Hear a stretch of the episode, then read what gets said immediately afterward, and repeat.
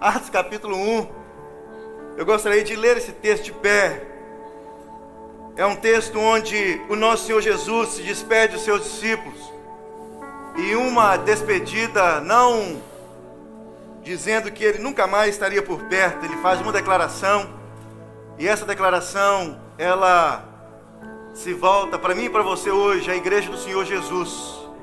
Aqui através dessa declaração de Jesus, no versículo de número 8, surge a igreja do Senhor, um grupo de pessoas corajosos, um grupo de pessoas com coragem, que decidiram se reunir para celebrar o Senhor Jesus, como nós estamos fazendo aqui hoje. Nasce aqui em Atos capítulo 1, a igreja do Senhor Jesus, do capítulo, do versículo 1, tem onde aguentar, diz assim: Escrevi o primeiro livro a Teófilo, relutando, res, relatando todas as coisas que Jesus começou a fazer e a ensinar, até o dia em que, depois de haver dado o mandamento por intermédio do Espírito Santo aos apóstolos que escolhera, foi elevado às alturas. A estes também deu, a este também, depois de ter padecido, se apresentou vivo com muitas provas incontestáveis aparecendo-lhes durante 40 dias e falando das coisas concernentes ao reino de Deus. E comendo com eles, determinou-lhes que não se ausentassem de Jerusalém, mas que esperassem a promessa do Pai, a qual ele, a qual ele disse, e, e que de mim ouvistes. Porque João, na verdade, batizou com água, mas vós sereis batizados com o Espírito Santo, não muito depois desses dias. Então, os que estavam reunidos lhe perguntaram: Senhor, será este o tempo em que restaurares o reino de Israel? Respondeu-lhe Jesus: Não vos compete conhecer tempos ou épocas que o Pai reservou pela sua exclusiva autoridade. Mas recebereis poder ao descer sobre vós o Espírito Santo e sereis minhas testemunhas, tanto em Jerusalém como em toda a Judéia, Samaria e até os confins da terra. Dita essas palavras, foi Jesus elevado às alturas à vista deles, e uma nuvem o encobriu seus olhos. E estando eles com os olhos fitos no céu, enquanto Jesus subia, eis que dois varões vestidos de branco se puseram ao lado deles e lhes disseram: Varões galileus, por que estáis olhando para as alturas? Este Jesus que dentre vós foi assunto ao céu, virá do mesmo modo como, vi, como vistes subir. Senhor Jesus, muito obrigado, porque a tua palavra, ela é verdade, ela não mente, ela é atual, e ela confronta, orienta, ensina, instrui cada um de nós, tanto os mais novos que estão lá em cima, aprendendo, Senhor Deus, da mesma palavra, nós que estamos aqui, outros estão lá embaixo no telão e vários irmãos na internet. Que a palavra do Senhor, Deus, possa nos fazer crentes melhores e quem ainda não é crente, se converter, no nome de Jesus. Amém. Amém. Você pode se assentar.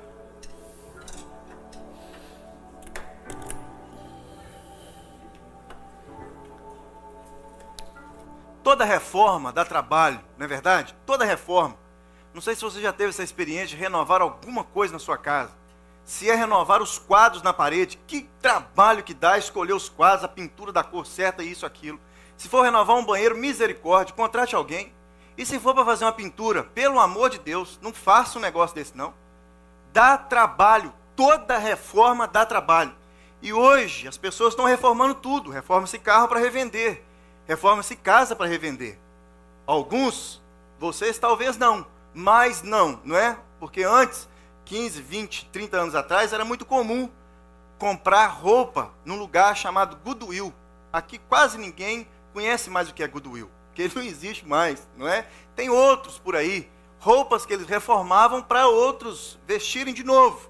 Então toda reforma dá trabalho, toda reforma quem nunca ficou é, desconfiado com alguma reforma?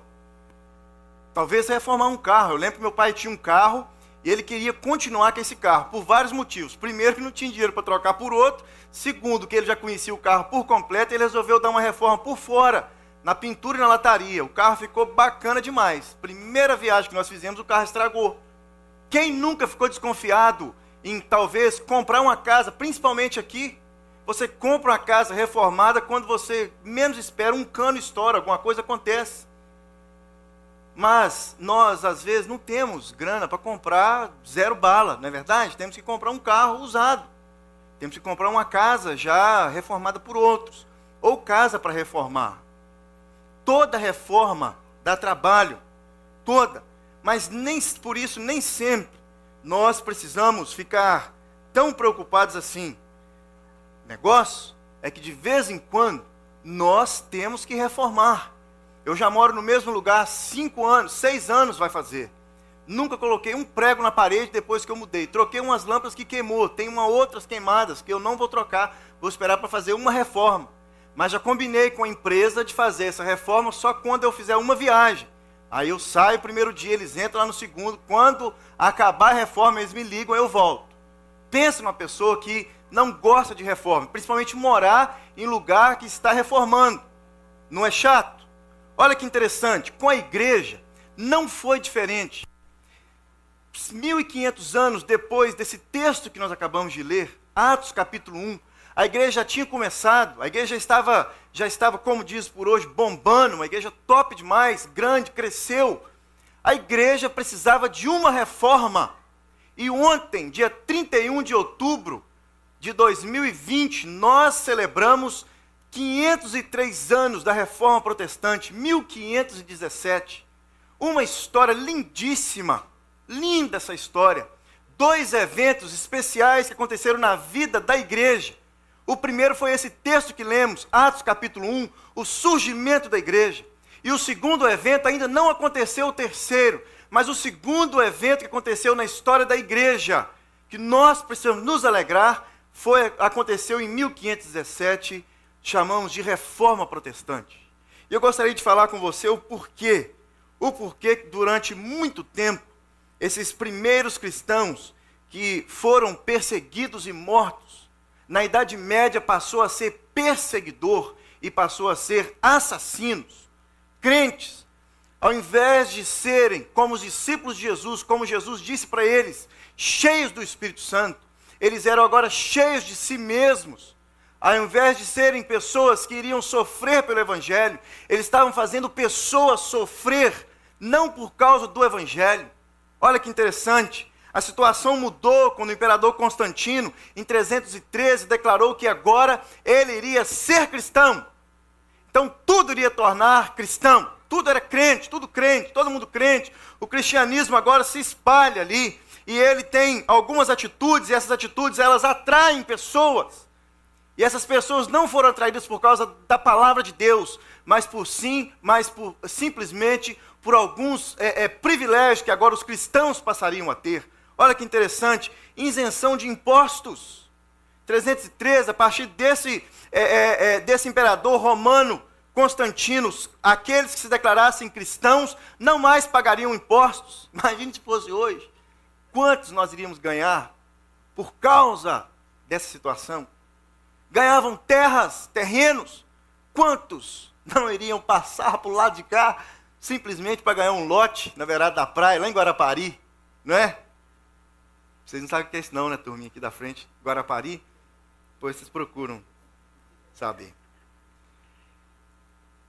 Os bispos passaram a serem pagos e as construções dos templos passaram agora a fazer parte da responsabilidade do império.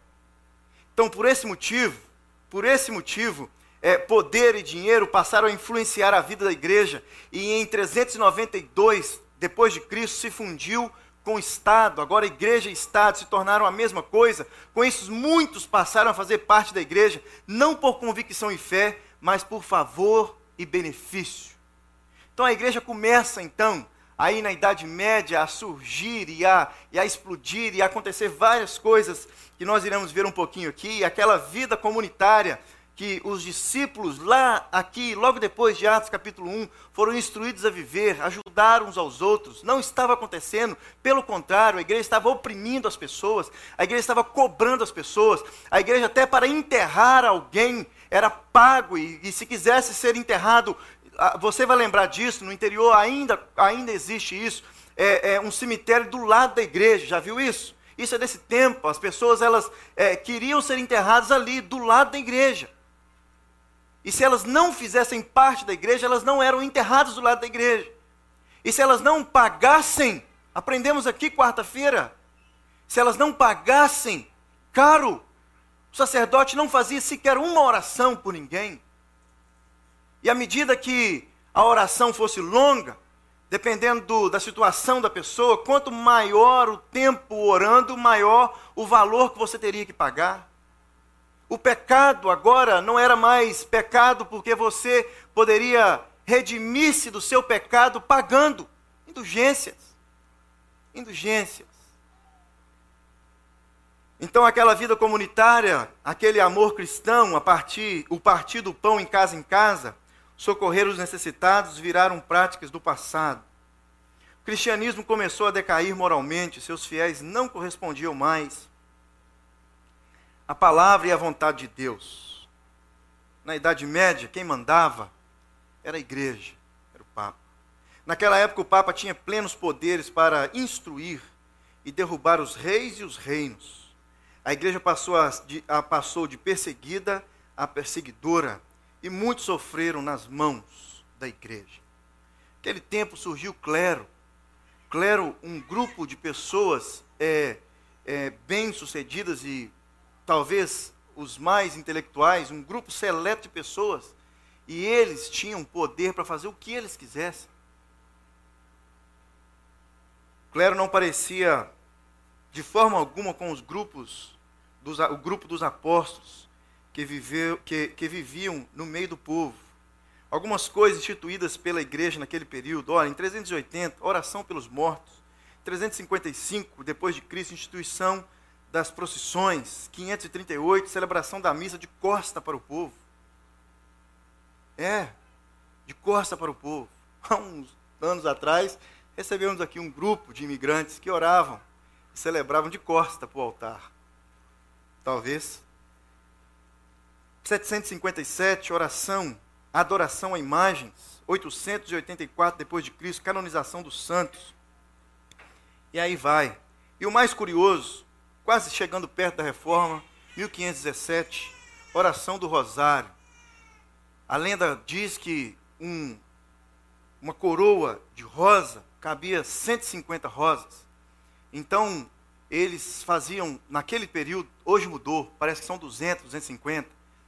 200, 150 rosas significavam 150 orações. Então, era, foi instituído aqui um pouco antes da reforma. Então, o contexto histórico dessa época é, é, estava é, é, é exigindo é, daqueles que tinham um compromisso com o Senhor e com a palavra do Senhor uma reforma. Tudo que nós reformamos tem apenas um motivo. Já foi bom e hoje está se deteriorando, está estragando. E se nós não reformar, nós vamos acabar perdendo, não é assim? que acontece? Reformamos para ficar mais bonito. Reformamos para ficar mais parecido com o original. Todo o ensino distorcido da palavra de Deus naquele tempo serviu para gerar medo coletivo na população. A igreja impunha medo, a igreja condenava, a igreja estava acima de tudo. Diante de tantas coisas erradas e corrompidas, era necessária urgentemente uma reforma. Quando falamos de reforma, logo pensamos em algo para ser melhorado, e foi isso que aconteceu. Foi isso que estava acontecendo. 1500 anos depois de Cristo ter dito: Recebereis poder ao descer sobre vós o Espírito Santo e sereis minhas testemunhas, não só aqui em Jerusalém, Samaria, mas em toda a Judéia. Toda a Judéia, ou seja, essa igreja espalhada por todos os lugares. O maior acontecimento da história da igreja cristã, depois do Pentecoste, precisa nos ensinar algumas lições. 503 anos. E olha que interessante. Primeira coisa que nós precisamos aprender sobre a reforma protestante. E foi em primeiro lugar os reformadores olharam, olhando de volta para a palavra de Deus, para as escrituras, eles disseram: a Bíblia está acima da igreja e das tradições. A Bíblia está acima da igreja e das tradições. Não existe nada, nada e nem ninguém que está acima da palavra de Deus autoridade suprema da, da, da, da igreja, as autoridades supremas da igreja, é, não vêm dos seus líderes, mas da Escritura. A tradição da igreja não está de pé de igualdade com a Bíblia. Ao contrário, a Bíblia é a única autoridade de onde emana toda a doutrina e prática da igreja. A palavra de Deus é inspirada, é inerrante, é infalível e é suficiente. A palavra de Deus tinha sido esquecida. Agora, as atitudes da igreja, dos líderes da igreja, daqueles que quase que não frequentavam mais a igreja, eram atitude de pessoas que não tinham é, é, é, conhecimento da palavra de Deus. Então, a reforma, o primeiro fruto da reforma, foi trazer esta palavra para minha mão e para sua mão. A reforma resgatou os valores da Bíblia e também resgatou a própria Bíblia. Essa palavra, ela veio parar na minha mão e na sua. Não sei se você é, sabe, mas já contei isso aqui, não achei por acaso, pesquisei, toda viagem que eu vou eu pesquiso. Fui com os meninos da Suzana em Orlando, em Orlando tem um museu da Bíblia, dentro de um lugar chamado Holy Land.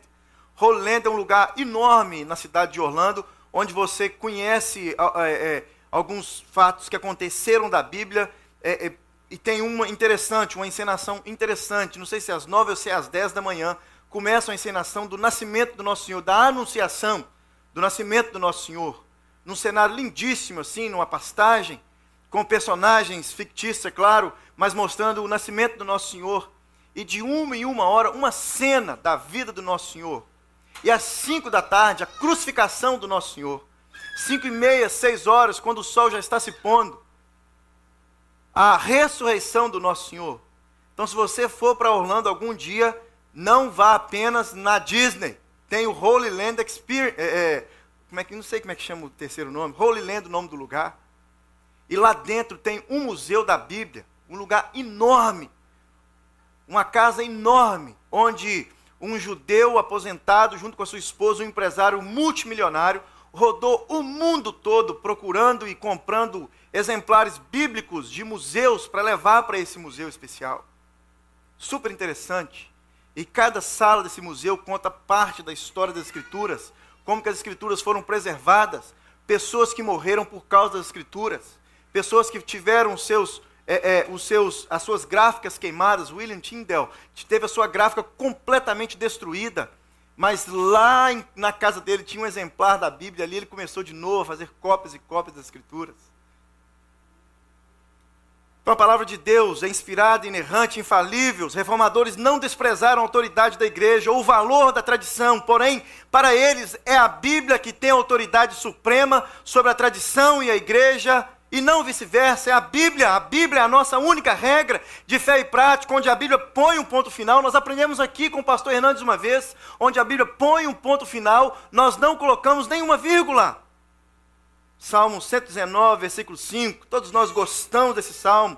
Diz que é a palavra, a Bíblia, a palavra de Deus, que é lâmpada e que ilumina os meus passos, e é luz que clareia os meus caminhos. É a palavra de Deus que é lâmpada para os meus pés e luz para os meus caminhos. Então a vida da igreja depende da palavra de Deus, dos seus ensinos. Quando o assunto foi a palavra de Deus, a reforma disse: só a Escritura. Segundo lugar, os reformadores, olhando de volta para as Escrituras, eles disseram: a salvação é pela fé e não pelas obras. A igreja havia se desviado do, do ensino apostólico e estava pregando uma salvação meritória, alcançada pelo esforço humano, ou seja, uma salvação adquirida pelas obras. É o que você faz que vai levar você ao céu. É tudo que você faz que vai levar você a ter um, um, a sua salvação é, é, comprada pela morte de Cristo Jesus na cruz. Os reformadores, então, colocou a igreja de volta nos trilhos e, na verdade, e eles chegaram à conclusão que não, Não é através dos seus méritos, das suas obras, que você vai para o céu. Porque o Senhor te escolheu muito antes de você fazer sequer alguma coisa. Obras é o resultado da sua salvação. Então você faz não porque você quer, você faz porque você já tem. Você faz porque você já tem. Salvação não é recebida pelo mérito de obras, mas unicamente pela fé em Cristo Jesus, diz os reformadores, lendo de volta, resgatando a leitura das Escrituras. É a fé a causa instrumental da nossa salvação. Então, quando o assunto foi a salvação pelas obras, o lema da reforma foi sola fide, sola fé, somente a fé. Terceiro lugar, os reformadores, olhando de volta para as Escrituras, eles disseram: a salvação é pela graça e não pelo mérito humano. E olha que interessante, a igreja estava pregando então que não é, é, que é, a igreja pregava não só que a salvação era alcançada pelas obras, mas que ela também deveria ser administrada pela igreja. A reforma refutou esse erro e voltou para as Escrituras, afirmando que a salvação é pela graça de Deus mediante a fé em Jesus Cristo. Uma simples leitura das Escrituras revelou isso para os reformadores. Efésios capítulo 2, não somos salvos pelas obras, mas pelas mas para as boas obras.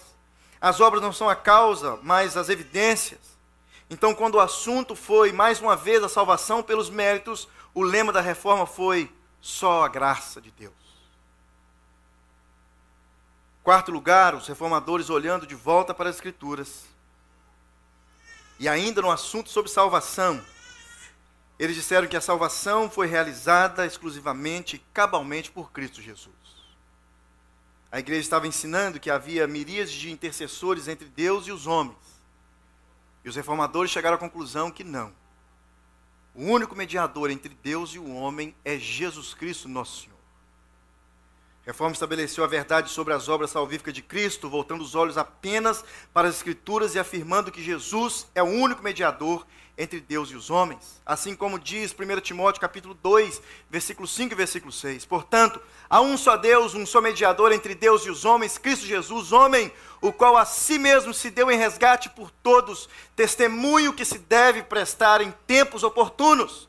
Jesus é o único nome dado entre os homens pelo qual importa que sejamos salvos. Atos 4, versículo 12. Jesus é a porta do céu, nós já estudamos sobre isso aqui, João 10, versículo 9. Jesus é o caminho, a verdade e a vida, também estudado nos últimos mensagens aqui, que eu falei, João 14, versículo 6. Jesus morreu pelos nossos pecados, Paulo disse aos Coríntios, na primeira carta, versículo 15, cap, capítulo 15, versículo 3. Jesus ressuscitou para nossa santificação, para nossa justificação, Romanos 4, 25. Jesus é o advogado junto ao Pai. 1 João capítulo 2, versículo 1. Jesus é o dono, o fundamento, o edificador e o protetor da igreja. Ele mesmo disse, Mateus capítulo 16. Fora dele, não há salvação. Então, quando o assunto foi mais uma vez o Salvador, o lema da reforma foi somente Jesus Cristo. E por último, Quinto e último lugar, os reformadores, olhando de volta para as Escrituras, disseram: a glória da salvação só pertence a Deus. A glória da salvação só pertence a Deus. Mais uma vez, a igreja pregava que a salvação dependia da igreja, que a salvação dependia do seu, é, é, do seu envolvimento e compromisso com a igreja, da sua membresia na igreja. Pelo desvio da verdade, a igreja estava recebendo os louvores pela salvação, como se esta fosse uma obra da igreja. A igreja instituiu como princípio dizendo que não havia salvação fora da igreja. E quem recusasse a igreja, conscientemente colocava em seríssimo risco a vida eterna. Salvação, então, é obra de Deus e os méritos apenas para Deus. O apóstolo Paulo foi enfático em Romanos capítulo 11, quando disse no versículo 36: Porque dele, por meio dele e para ele são todas as coisas. A ele, pois, a glória eternamente. Eternamente.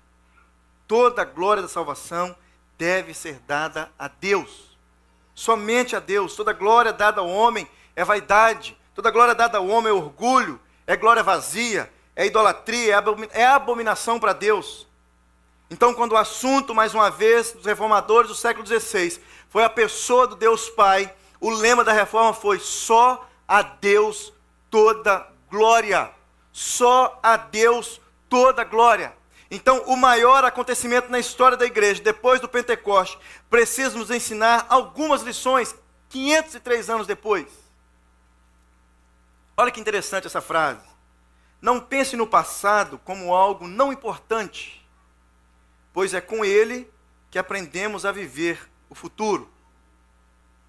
Então Jesus disse, aqui no texto que lemos: E recebereis poder ao descer sobre vós o Espírito Santo, e sereis minhas testemunhas, não só aqui onde vocês estão agora, nesse exato momento aqui, mas vocês serão minhas testemunhas aqui onde vocês estão, nessa cidade. Vocês serão minhas testemunhas aqui na região, no estado onde vocês estão. Vocês serão minhas testemunhas na Judéia, fora daqui, e vocês serão minhas testemunhas em outros lugares. Ou seja, vocês irão se espalhar. Vocês serão muitos. Vocês serão muitos a ponto de serem completamente diferentes uns dos outros. Se você já teve a oportunidade de fazer uma viagem e nessa viagem participar de um culto de uma igreja, seja em outro país qualquer, completamente diferente, não é verdade? Aconteceu isso com você quando você chegou aqui nessa igreja. Talvez você frequentou a mesma igreja como eu durante vários anos. Aliás, a vida toda. Alguns, né? A mesma igreja a vida toda. E chega aqui uma igreja completamente diferente como diz o pastor Sininho, atípica. Atípica. Uma igreja completamente atípica das demais. Acostume-se, gente boa. Essa é a pura verdade. Olha que interessante. Uma pergunta: como nós temos lidado com o livro de Deus, o nosso manual? O manual mesmo para todos, ele é nosso, ele é meu e seu agora. Os seus filhos receberam aí da, da do Aleluia um pequeno exemplar do Novo Testamento. Sabe onde esse pequeno exemplar foi encontrado? Em uma loja comum. Uma loja comum, não foi numa livraria evangélica. Porque não existe mais livraria. não sei se você não sabe, mas se você achar uma livraria evangélica aqui na GTA, me avise, por favor. A única que eu conheço estão dentro dos seminários, pequenas, com livros dos seminários e alguns exemplares a mais. Não existe mais livrarias dentro da nossa cidade, dentro da nossa região. Essa Bíblia foi encontrada em um local comum, preservada durante anos, anos, anos, anos e anos. E ela hoje está sendo vendida, vou falar o valor, pouco mais de um dólar, menos de dois, pouco mais de um. Um exemplar da palavra de Deus. O livro mais lido do mundo, sendo vendido num Dollar Tree, numa lojinha quase igual ao Dollarama. Olha que interessante essa pergunta para a nossa reflexão hoje, 503 anos depois do resgate deste livro, chegou até a minha mão e a sua. O que a Bíblia é para você? Qual a importância da Bíblia, palavra de Deus? Qual a importância que esse livro tem para você? Pessoas morreram aqui nesse período final da Idade Média por mim, por causa da palavra de Deus. Esse moço que todos nós conhecemos, Lutero, se você não viu, você precisa ver o filme. Lutero, ele foi excomungado da igreja. Ele foi expulso da igreja. Ele ia ser morto se eles não pegassem ele, jogassem no, no, no, na traseira de uma carroça, escondido, encapuzado, e levassem ele para o alto de um castelo. E ali ele conseguiu traduzir essa Bíblia para uma língua que todos pudessem ler. E hoje chega em português na minha mão e na sua. Olha que fruto belíssimo que nós temos dessa reforma protestante do século XVI.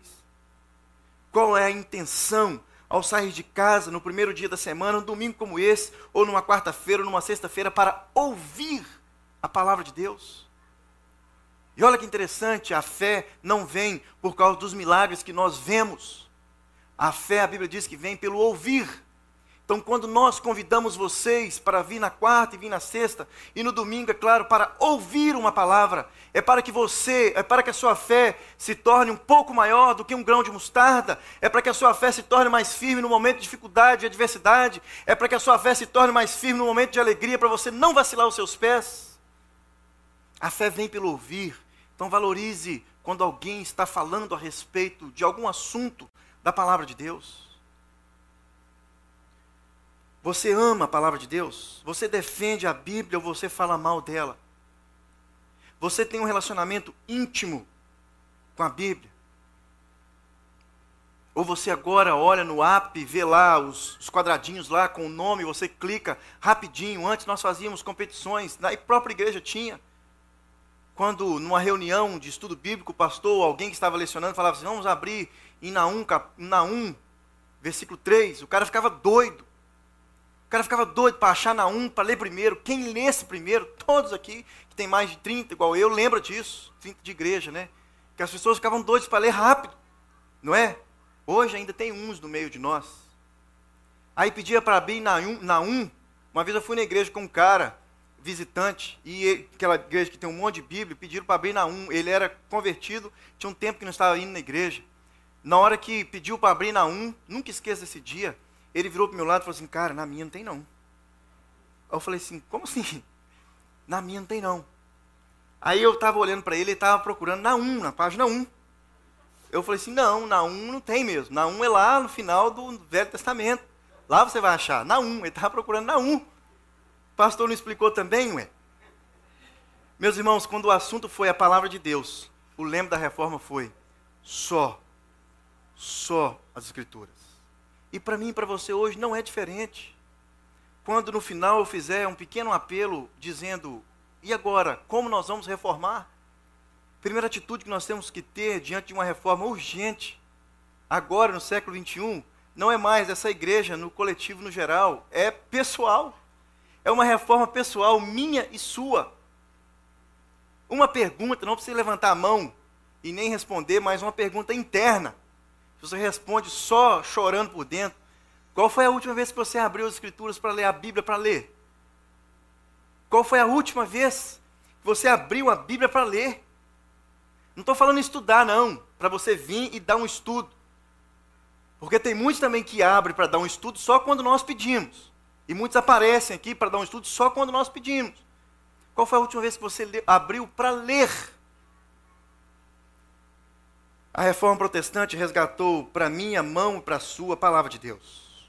Segunda pergunta para a gente ir embora. Não, para a gente para a ceia. Como você tem lidado com a sua salvação? A reforma tratou desses dois, de várias coisas, mas principalmente desses dois, é, é, essas duas belezas do cristianismo: a palavra de Deus, a Bíblia e a minha salvação. Salvação estava sendo comprada, literalmente comprada. No filme Lutero, que vocês vão ver, em nome de Jesus, uma mãe com uma filha com deficiência física chega na porta da igreja não me lembro se era no final de uma, um culto, não sei. E ela com com a filha amarrada nas costas, uma menina de 8, 9, 10 anos talvez, já bem grandinha. E ela pede o sacerdote para orar pela filha dela. Na verdade, ela pede para enterrar a filha dela. Que a menina tinha falecido. Ela não tinha dinheiro. Ela não tinha comprado a salvação. Então ela não podia ser enterrado no cemitério dos crentes, ela tinha que ser enterrada no cemitério dos pagãos. Então, como você tem lidado com a sua salvação, com a sua, não dos seus filhos? Muitos pais, glória a Deus, aleluia, preocupados com a salvação dos filhos, enquanto muitos ainda precisam estar preocupados com a sua própria salvação, porque as suas atitudes, os seus atos não correspondem com alguém que é salvo em Cristo Jesus. O que a salvação representa para você? Você que tem certeza da salvação, o que ela representa para você? Quando o capeta aparece na sua frente para te dar uma rasteira, qual o, o, o, qual o peso da salvação diante do diabo, diante de uma tentação? Como você tem desenvolvido a sua salvação? Olha que interessante, o próprio Paulo diz mais uma vez, uma igreja chamada lá em Filipenses, capítulo 2, versículo 12 e 13, ele diz assim: olha Assim, pois, amados irmãos, está falando coisa boa dessa igreja. E no meio ele faz uma, uma exortação interessante. Assim, pois, amados meus, como sempre obedecestes, não só na minha presença, porém também na minha ausência, muito mais, ele diz, na minha ausência, desenvolvei a vossa salvação, com temor e com tremor, porque Deus é quem efetua em vós tanto querer como realizar, segundo a sua boa vontade. Desenvolvei a vossa salvação. Ele não está falando aqui que você precisa desenvolver para que chegue no final você seja salvo. Não. Mas o seu desenvolvimento no decorrer da sua caminhada cristã, como você está desenvolvendo na sua caminhada cristã como um salvo? Como você tem posto em prática as evidências de que você é uma pessoa salva?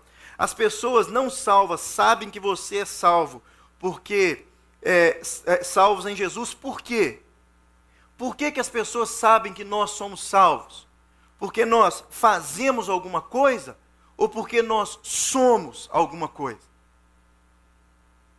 Porque se for fazendo alguma coisa, vários que não são salvos também fazem. E fazendo o não salvo, ele também dá evidência de ser uma pessoa boa. E você conhece muitos desses. Muitos dos nossos parentes que já morreram, vovô e vovó talvez, titio titia, foram pessoas excelentes, excelentes. Faziam leitinho quente toda vez que nós chegávamos lá no frio. Não tinha arroz de ontem, o arroz era sempre fresquinho na casa do vovô e da vovó. Muitos de, Muitos deles morreram e não eram salvos, faziam coisas boas. Como as pessoas têm nos conhecido? Pelo que nós somos ou pelo que nós fazemos? Interessante pensar sobre isso. As obras não são a causa da salvação, mas a evidência.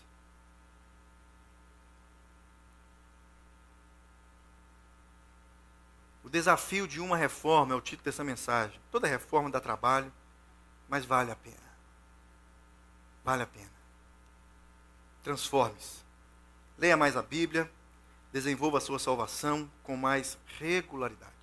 Vamos orar? Pode baixar sua cabeça? Você que está embaixo, você que está nos acompanhando pela internet, você que irá nos acompanhar pela internet, esses cultos que ficam gravados, como você tem lidado com a palavra de Deus, esse livro que está nas suas mãos. Como você tem lidado com a salvação em Cristo Jesus? Você que ainda não é salvo, e você que já é salvo.